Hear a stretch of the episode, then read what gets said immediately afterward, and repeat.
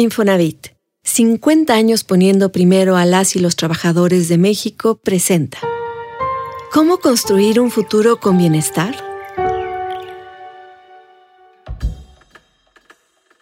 Hace 10 episodios, Regina Reyes Heroles nos contó cómo durante la pandemia por COVID-19 se empezó a cuestionar, ¿cómo podríamos construir un futuro con bienestar? Regina nos ha hecho reflexionar sobre empleo, salud, educación, vivienda, finanzas, medio ambiente, campo, seguridad, Estado de Derecho, ciudadanos. Siempre de la mano de expertos, de activistas, de políticos, de empresarios, de feministas, de economistas. En esta última parte, a manera de epílogo, nos cuenta cómo ve hoy el futuro y las posibilidades de bienestar.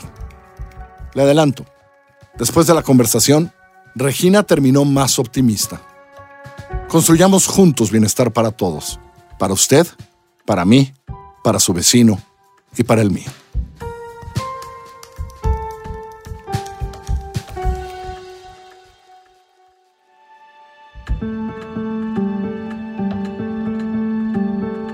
Un día, mi hijo de 12 años me preguntó si sabía qué porcentaje de mi vida era el más grande.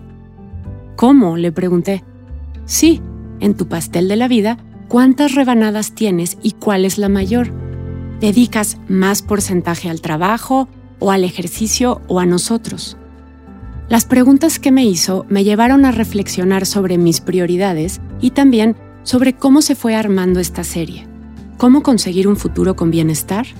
en la que me has acompañado durante los últimos 10 episodios. Bienestar al inicio de mi investigación era buscar cómo vivir con tranquilidad y libertad de decidir en el ámbito emocional, así como en el terrenal y tangible de me siento segura, tengo una casa, tengo para alimentarme a mí y a mi familia, y tengo un empleo que me permite vislumbrar crecimiento. Poco a poco, el paraguas creció, porque bienestar no solo es que nos alcance para la tortilla, el huevo y el jitomate. Es tener acceso a salud de calidad, llegar a la clínica y que te den medicamentos o vacunas. Implica no solo poder comprar una vivienda, sino que ésta esté dentro de una comunidad con acceso a servicios de calidad y seguros. Bienestar entonces es vivir con seguridad y sin violencia, con oportunidades y posibilidades iguales para todos y también contempla el hoy y el mañana. Es decir, que con lo que logras y haces el día de hoy tendrás una pensión digna cuando decidas dejar de trabajar. Es educación, es equidad, es respeto, es tener una buena relación y balance con el medio ambiente. Es tener un empleo decoroso con un salario justo y acceso a servicios financieros sin importar el nivel de ingresos o ahorro que tengas o donde vivas. Es un paraguas donde incluso debe contemplarse un gobierno sin corrupción que permita todo lo que acabo de mencionar y una sociedad que piensa en un bien común y hace política en su día a día para conseguirlo. Por eso cada uno de los 10 episodios abordó un tema dentro de esta enorme definición.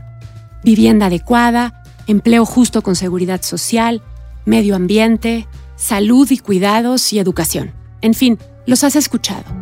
Mi duda era si con esto estaba completo el pastel del bienestar. El pastel de la vida de mi hijo contempla el trabajo, que para él es la escuela, pero también otros aspectos como el deporte y la familia. Cuando me preguntó sobre el mío, me explicó que cada una de las rebanadas podía ser de diferente tamaño e ir cambiando de proporción o ser renombrada. También se pueden partir las rebanadas en dos para tener un elemento más. Inmediatamente pensé, 10 rebanadas no son suficientes y la verdad me dio un poco de angustia pensar que jamás terminaría esta serie. Por ejemplo, durante toda la investigación abordé datos y temas duros, y en ese momento llegó a mi mente la palabra felicidad. ¿Deberíamos medirla? ¿Debería de ser una rebanada? La ONU tiene el reporte de felicidad mundial, y en el 2018, antes de la pandemia, México estaba en el sitio 23 de 156 países. El primer lugar lo tenía Finlandia, luego Dinamarca, Noruega e Islandia. Ya sabes, siempre los mismos. En el mismo informe, pero de 2021, ya se evaluó el impacto de COVID-19 en la calidad de vida, y México pasó al sitio 46, caímos 23 lugares en el ranking. Los principales retos que minaron nuestra felicidad son la inseguridad económica, el estrés, los desafíos en la salud física y mental. Y me pregunté de nuevo, ¿debía ser la medición de la felicidad parte del pastel? Busqué a un experto que respondiera a mi inquietud, Álvaro Rodríguez Arregui.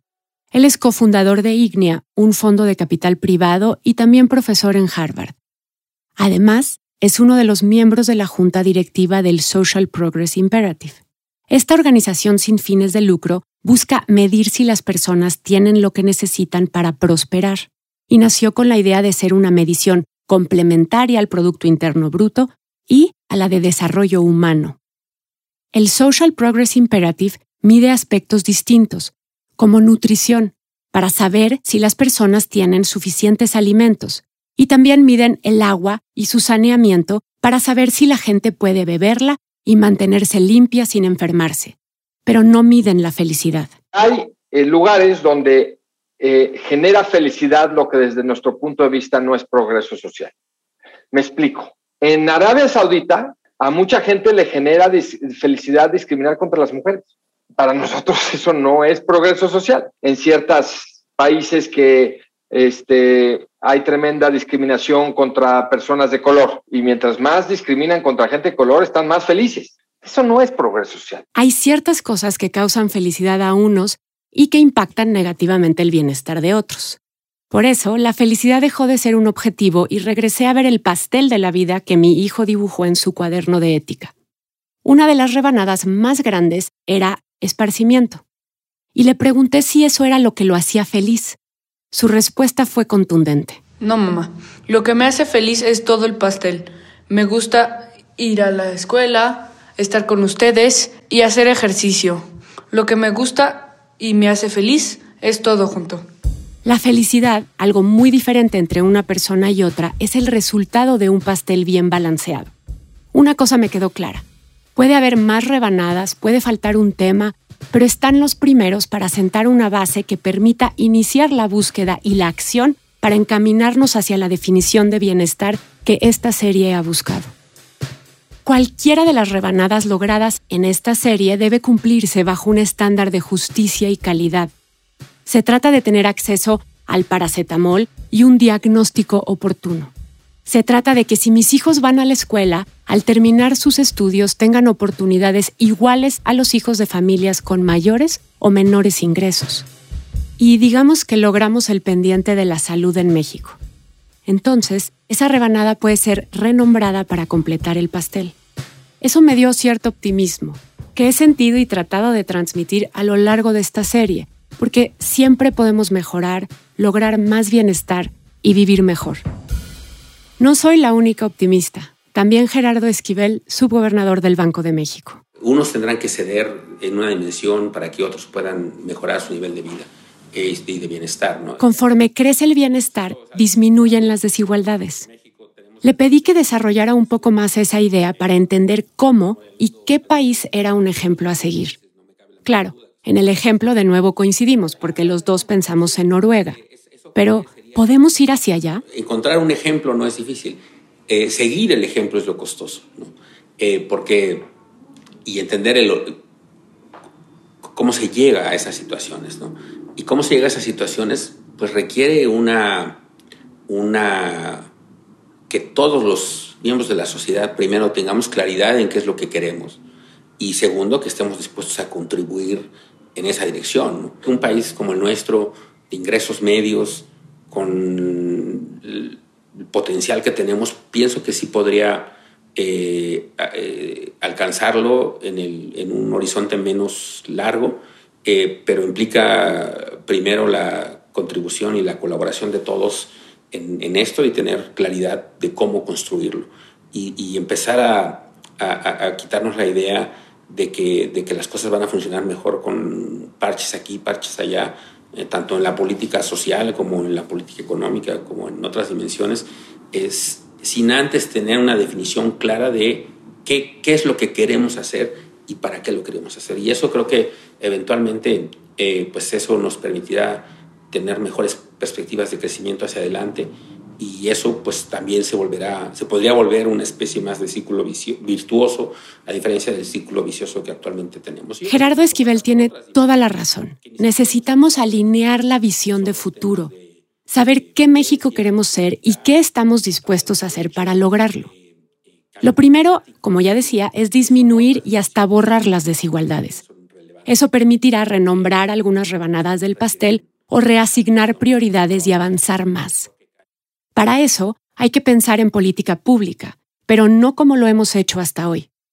Esto es lo que me dijo Alejandro Werner, hoy director fundador del Instituto de las Américas de la Universidad de Georgetown. Tenemos que pensar en, una nueva manera o en una manera diferente eh, del diseño de las políticas públicas, ¿no? que sea más inclusiva desde, desde las etapas iniciales. Así, eh, probablemente nos vamos a tardar más, pero una vez que se, eh, digamos, que lleve su turno de legislarse, etcétera, van a ir con una mayor probabilidad de ser aprobadas y sobre todo van a, van a tener una mayor probabilidad de implementarse de manera efectiva. Conocemos suficientes rebanadas para empezar a trabajar y sabemos, más o menos, cómo ir atacando los dolores para aminorar las desigualdades. En el primer episodio de esta serie dije que esta era solo un grano de arena en la conversación. Sigo pensando eso, pero me siento más optimista que al inicio porque estamos en el momento correcto para hacer un borrón y cuenta nueva. Porque las crisis sí traen oportunidades para hacer justo eso, un borrón y cuenta nueva. Lo que más me alienta es que las voces de los expertos que has escuchado a lo largo de esta serie son diversas Incluso parecía que podrían tener visiones diferentes en cuanto a los cómo. Pero descubrí que todos queremos un mejor México y un mayor bienestar para los mexicanos. Todos coincidimos también en que muchos tendríamos mayor bienestar viviendo en una sociedad más igual. Te invito a pensar en cómo borrar desigualdades para construir un futuro con bienestar. Gracias por acompañarme a lo largo de esta serie.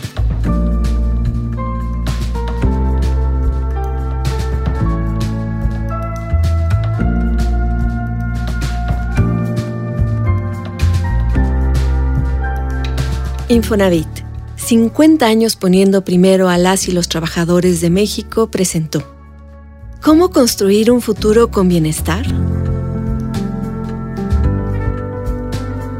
Esta es una producción de puro contenido. La investigación, guion y narración las hizo Regina Reyes Heroles. Dirección editorial y edición de guion, Galia García Palafox. La asistente editorial es Lorena Sosa. Asistente de producción, Wendy Solís. Dirección de voz y producción por Giselle Ibarra. Diseño sonoro y edición de Hugo Santos Quevedo y música original de Santiago Mijares.